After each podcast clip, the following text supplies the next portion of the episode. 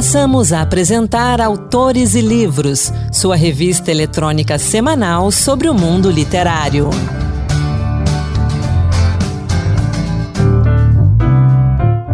E a gente recebe mais uma vez aqui no Autores e Livros. Semana passada a gente começou a conversar com Rui Godinho sobre a coleção Então Foi Assim. E a gente volta hoje para continuar essa conversa. O Rui continua aqui comigo para a gente falar de mais histórias da música brasileira. Rui, seja bem-vindo mais uma vez. Opa, Anderson, muito agradecido pelo convite. Um prazer enorme estar aqui conversando com você e com seus ouvintes. Rui, semana passada a gente falou um pouco como nasceu essa coleção de quatro volumes do Então Foi Assim. Falamos de algumas coisas, algumas histórias do seu processo de pesquisa e faltou contar histórias. Então, hoje eu quero contar essas histórias, quero saber como é que algumas dessas histórias é, você conseguiu, como é que elas foram parar no livro. E eu quero começar por uma das minhas músicas preferidas, Mulheres, hum. né, gravada por Martinho da Vila, depois Zeca Pagodinho. Como Exato. é que essa história nasceu? Pois é, interessante essa história, porque você vê os compositores, né? Esses, é, principalmente esses que ainda não têm uma projeção, né? É difícil dos caras chegarem e serem gravados por um, um grande intérprete, né? Como o Martinho da Vila, como o Zeca Pagodinho. Então é uma luta dos compositores. Eu acho que todos eles têm esse desejo, né? Como uma época o Sérgio Sampaio queria ser gravado pelo Roberto Carlos, né? Fez inclusive uma música, né? É, falando sobre isso, né? De que ele queria ser gravado pelo, pelo rei, mas ele não foi, né? Então, é uma luta que, que esses compositores têm, porque realmente é o momento do ápice, né? É, são dois momentos. Primeiro, ser gravado por um grande intérprete, e depois é, ele ouvir no rádio tocando, ou chegar num local qualquer e ter, por exemplo, um cantor de basinho, né? Uhum. Cantando a, a, música dele, né? Então, Toninho Gerais é um compositor e também é, é cantor, né? Mineiro. É, desde muito jovem que ele é, se interessou pela composição, pela música, até que lá pelas tantas ele decidiu morar no Rio de Janeiro. E como ele ia morar na cidade maravilhosa, ele escolheu o, o metro quadrado mais caro para morar, né? que foi Ipanema. até porque ele ia morar na rua mesmo, né?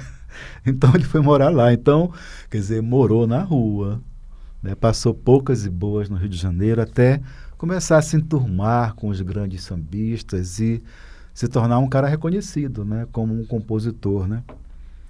E ele estava numa casa que algumas pessoas moravam como se fosse uma casa é, abandonada, um espaço em que ele ocupava para não ficar na rua ele estava pensando, poxa, eu preciso encontrar o cartão daquele empresário que, que, que conversou comigo, que falou que talvez me desse alguma chance, ou é um espaço para mim, né? E aí começou a procurar. Ele não tinha assim um guarda-roupa, era uma caixinha, né?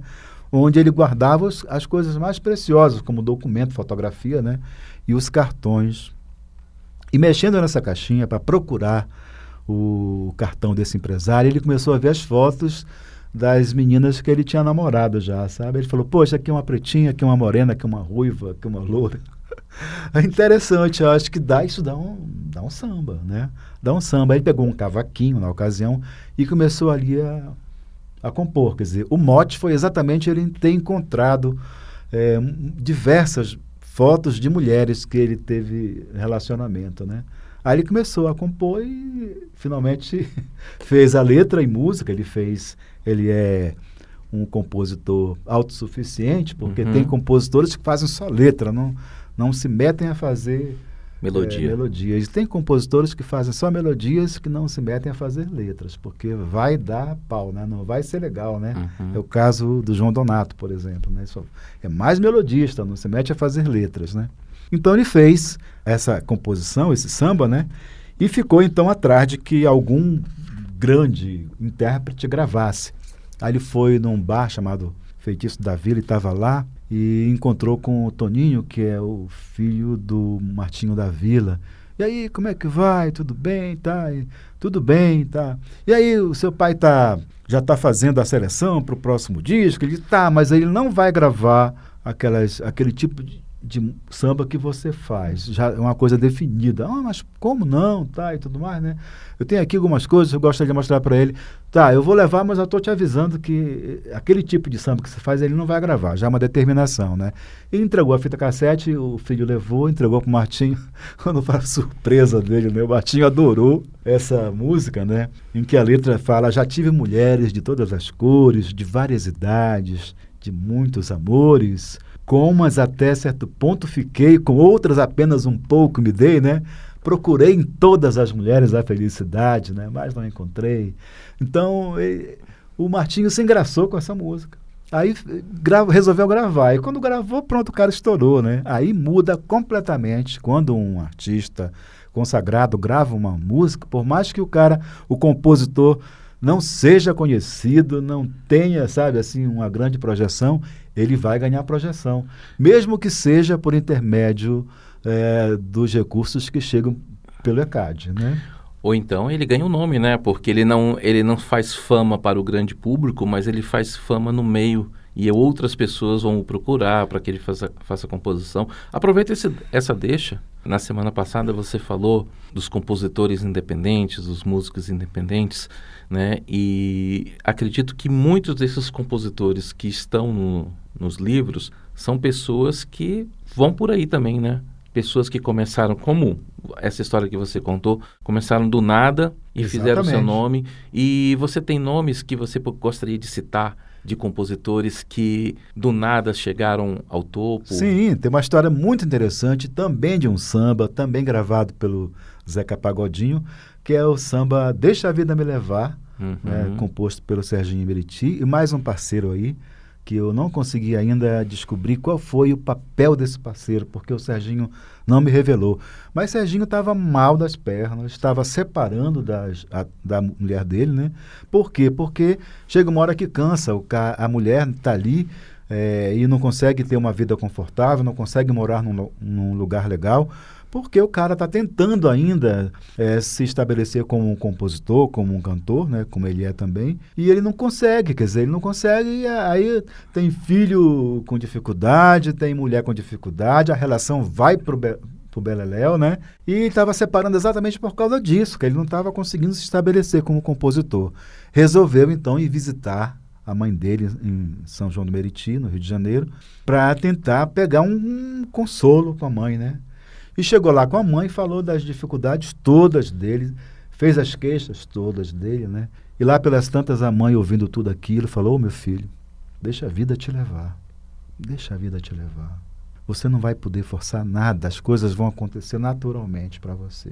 Foi, almoçou, tá, foi embora, voltou para o Rio de Janeiro, mas voltou com aquela coisa, daquela frase da mãe: "Deixa a vida te levar." Deixa a vida te levar. Aí, logicamente, serviu de mote para ele criar esse samba. Deixa a vida me levar, a vida leva eu, né?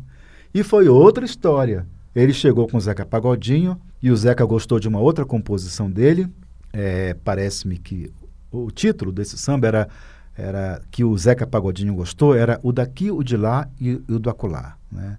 E ele então já estava satisfeito, não, o Zeca vai gravar a minha música, agora vai dar certo, né? Aí o Paulão Sete Cordas estava indo lá para mostrar composições também, para ver se o Zeca poderia selecionar alguma deles, e falou: Serginho, vamos lá comigo? No, no, Zeca, ah, eu já fui, já estive lá, já levei, ele já escolheu uma música. Eu estou satisfeito, quer dizer, eu não vou nem voltar lá, porque pode que ele mude de ideia e vai me comunicar na hora, olha, eu resolvi tirar tua música, né? Ele falou, não, mas vamos lá, vamos lá. Aí ele foi, tá, eu vou só te acompanhar, eu não vou, não vou falar nada com o Zeca. Não, tá bom, tá bom. Chegou lá, o Paulão mostrou as músicas pro Zeca e ficou insistindo com o Serginho Meriti, canta aquela, rapaz, pro, pro Zeca, canta aquela, que aquela, que aquela, aquela música, cara, que você fez mais recentemente, né? Ah, aquela, não, o Zeca já escolheu uma música minha. Não, mas canta, eu acho que o Zeca vai adorar essa música, né? Aí o Zeca, ouvindo aquela história, falou, pô, canta aí, Serginho, canta aí, eu quero ouvir. Aí ele cantou, deixa a vida me levar, vida leva eu. Aí o Zeca, pô, cara, essa música vai estourar. Eu vou gravar e vai estourar essa música.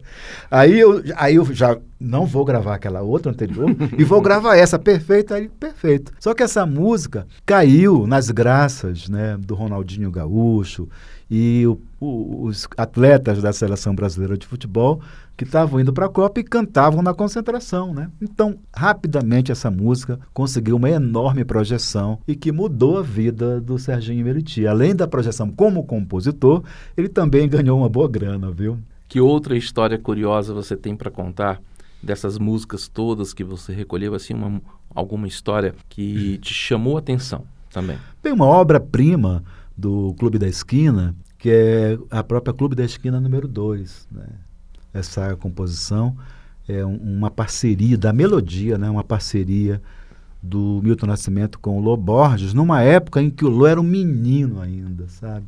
Que queria que o Milton Nascimento olhasse para ele como um, um rapazinho já, que já podia sair para tomar uma caipirinha e não mais o Guaraná, porque o Milton na, na família dos Borges, né?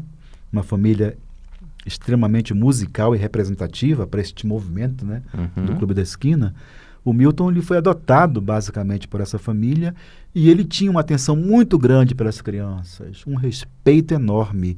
E como o próprio Lô fala, aplicava é, coisas assim, dicas culturais. Vamos ver um filme interessante. E levava os meninos para assistir um bom filme. Dava um presente de um disco, por exemplo, dos Beatles para esses meninos, né? E eles saíam para as farras, mas eles só tomavam Guaraná. Falou, não, só vai tomar Guaraná. Então, Lô, numa certa ocasião, reclamou pro Milton, poxa, você só sai com, com os outros irmãos, não sai comigo, né? E quando sai comigo, só quer que eu tome Guaraná. Agora eu sou, sou um cara já, eu sou adulto. Tá, então vamos sair, vamos. Então, garçom, duas batidas de limão. Já era batizando aquele menino, né? Já um rapaz, né? Então começaram a, falar, a conversar, e o Lô falou: tem aqui uma, uma célula musical que eu fiz, uma coisinha que eu, que eu fiz, tá? No violão, e o Milton, então, vamos lá, vamos ver se a gente consegue fazer alguma coisa boa disso aí. Aí começou os dois violões tocando, e o, o Lô fazendo a parte dele e o Milton criando uma harmonia em cima daquilo, sabe? Uma melodia. E eles então compuseram o Clube da Esquina número 2, que foi gravado instrumental, né? uhum. não foi gravado com letra. Só que é, encheu os olhos de alguns letristas que começaram a sediar os dois para colocar uma letra. E eles falavam, não, isso daí é uma música instrumental, ela se basta por si só, né? Não, mas vamos, vamos botar uma letra não, não, não e não. Só que a Nana Caymmi ouviu também essa música instrumental e falou para o Márcio Borges, cara, faça uma letra para Clube da Esquina número 2 que eu vou gravar. E o Márcio Borges falou, olha, eu não vou fazer porque eles não querem. Eles acham que é, que é uma música instrumental e acabou. E pode ser mesmo, né? Não, mas você vai fazer uma letra que quem vai falar com eles sou eu. Não vou fazer porque o Fernando Brant já tentou, Ronaldo Bastos já tentou, Murilo Antunes já tentou e não conseguiu, né? Não, mas você vai fazer, agora faça uma letra de responsa, né? E o Márcio Borges, então, ficou com essa incumbência, morava no Rio, em Santa Teresa, estava separando da primeira esposa, sofrendo, feito um cachorro vira-lata, sofrendo muito, né? Então ele começou pegou essa incumbência com aquele sofrimento todo, com aquele sentimento todo, né? Começou a pensar também nos homens que estavam sofrendo a época da ditadura, é, levando cacete, né? Levando uhum. é, mordida de cachorro, pisoteado por cavalos e muitas vezes homens que lutavam por causas nobres estavam desaparecidos, né? Estavam sumiam né? nas mãos do exército brasileiro, né? Então foi quando exatamente ele ele escreveu é, dos gases lacrimogênios ficam calmos, calmos, calmos, né? Aí ele fez a letra, aí passou Taquinana. A Nana foi e gravou. Aí foi lá para o Milton e Lô, disse, olha, escuta isso aqui. Eles escutaram. O Lô logo se rendeu, falou, estamos diante de uma obra-prima, né? O Milton levou 17 anos para gravar, porque ele não aceitou imediatamente, né? Uhum. Então, assim nasceu uh, o Clube da Esquina número 2, né? Que ele fala dos sonhos não envelhecem, né? Por que se chamavam moços, por que se chamavam homens, né? E foi gravado por Nana Caymmi, por Lô, por Milton, por tanta gente, né? E essa música tem essa esse arcabouço assim de muito sentimento, sabe, de muita é, de muito sofrimento também, né? Então é uma história que eu acho interessante e que me comove até hoje, né? Rui, eu quero falar também dos shows que você faz porque você já me contou que em várias ocasiões, recentemente, né, no mês de dezembro, você fez aqui em Brasília, né, um show no qual você é acompanhado de uma banda, conta histórias e a banda toca músicas. Fala um pouquinho desses shows também. É só, só tem acontecido em Brasília? Você tem levado para outros lugares também? Já estive em Recife, estive em Fortaleza, estive em Belém do Pará, estive no Amapá, em Macapá, né? Levando. ainda não consegui chegar na região sudeste, São Paulo, é, embora já tenha contado é, eventualmente uma história ou outra em ocasiões em São Paulo, mas não cheguei no Rio ainda. Mas como é um, uma coleção, uma série que trata de, dos bastidores da criação musical brasileira, então em cada lançamento de livro eu faço um show. Volume 1 foi com uma série de intérpretes de Brasília. Eu contava as histórias, dramatizando, utilizando o talento que eu tenho como ator, né? Então eu dramatizo as histórias e em seguida o intérprete canta com a banda para ilustrar, né? O volume 2 foi a mesma coisa com intérpretes. Sempre eu convido alguém, né? já veio o Celso Viafra, já veio o Tavito, é, já veio o Tunai, o Geraldo Azevedo. O Tunai eu lancei o volume 3 com o Tunai. Né? Aí era só eu entrevistando o Tunai e ele contando as histórias de como feitas, foram feitas as composições dele. No, no, na trilogia, quando eu lancei a trilogia numa caixinha, edição comemorativa, aí nós convidamos o Geraldo Azevedo. Né? Uhum. O volume 4 foi lançado num show no Clube do Choro, é, com Jean Garfunkel, que é um grande poeta e compositor paulista, e o Celso Adolfo, que é um grande poeta e compositor mineiro, autor de Nós Dois, e nós que nem sabemos quanto nos queremos. Né? Então é assim, sempre eu tenho e, e, também faço shows em bares e restaurantes, pequenos teatros, né? Como foi o caso agora em outubro e dezembro, que eu fiz é, compositores mineiros, foram dois espetáculos só abordando as músicas do Clube da Esquina e com a interpretação da maravilhosa Márcia Tauil, cantora, compositora e que é conhecida como a voz do afeto. Tem algum show previsto já para 2023? É, provavelmente nós iremos continuar essa sequência em função da parceria eu e mais a Márcia Tawil, e iremos continuar. O próximo trabalho que a gente vai querer fazer é, então foi assim, músicas com histórias surpreendentes. Né? Então serão histórias, só histórias que as pessoas vão ouvir, vão dizer, cara, que coisa, eu pensava que era para uma. Foi feita para uma coisa, foi feita para outra, né? E que tem muito dessas histórias surpreendentes nessa coleção, né? Para a gente encerrar nossa conversa, eu vou perguntar para você onde é que as pessoas podem conseguir essa coleção de livros, onde é que eles podem encontrar você. Mas eu, antes de fazer essa pergunta, eu, já, eu antecipo uma outra. Esses shows estão disponíveis no YouTube também? É, então, basta procurar. Então foi assim, né? Então foi assim. Rui Godinho, meu Rui é com Y, e vai encontrar muita coisa, até porque Alguns artistas brasileiros, como o próprio Hamilton de Holanda, Abadi Assad, a Ana Studart, também que é uma compositora, resolveram pegar histórias dos livros e fazer uma interpretação própria. Badia Assad gravou uma série de vídeos que estão no YouTube contando histórias o, do livro, né? O Hamilton de Holanda contou a história de Naquela Mesa, que é uma história muito interessante, também ele está no YouTube, né? E no Instagram também tem as participações da Ana Studart. Né? E acaba que tem uma coisa ou outra dos shows que a gente fez, né? No Teatro da Caixa, no Clube do Choro. É, deu entrevistando ou eu contando as histórias e a banda na sequência entrando para ilustrar, né? E seus livros e você, onde é que o povo pode te encontrar? Bem, nós temos um site específico que a editora criou. A editora é a Abravídeo mas ela criou um site específico para a série de livros, que é então foi assim.com.br, logicamente sem o tio, né? E sem a interrogação. Então foi assim.com.br. Lá os quatro volumes estão à disposição, né? E as novidades que vão surgindo também em relação a shows e outras coisas mais, né? Rui, quero agradecer a sua presença aqui no Autores e Livros, a nossa conversa. Né? Muito obrigado por estar aqui conosco. E eu sempre encerro com um convite e não vai ser diferente com você. Quando você lançar o próximo volume, volte. Volte para a gente continuar conversando, porque esse papo é bom, é um papo gostoso, assim como a leitura dos seus livros. Muito agradecido. Quero agradecer aos ouvintes que estão aí, né, acompanhando, se interessando. Se tiverem interesse maior e quiserem conhecer a coleção, basta entrar no site, então foi assim.com.br. Agradeço a você, Anderson Medanha, pelo convite e também ao Pedro Henrique, que está na técnica e que vai montar esse programa. Vai ficar muito lindo, com certeza. Um grande abraço e até a próxima. Até a próxima. O Autores e Livros Dose Extra vai ficando por aqui. Apresentação de Anderson Mendanha, produção de Ana Beatriz Santos e trabalhos técnicos de Antônio Carlos Soares. Até o próximo Autores e Livros Dose Extra. Boa leitura. Acabamos de apresentar Autores e Livros, sua revista eletrônica sobre o mundo literário.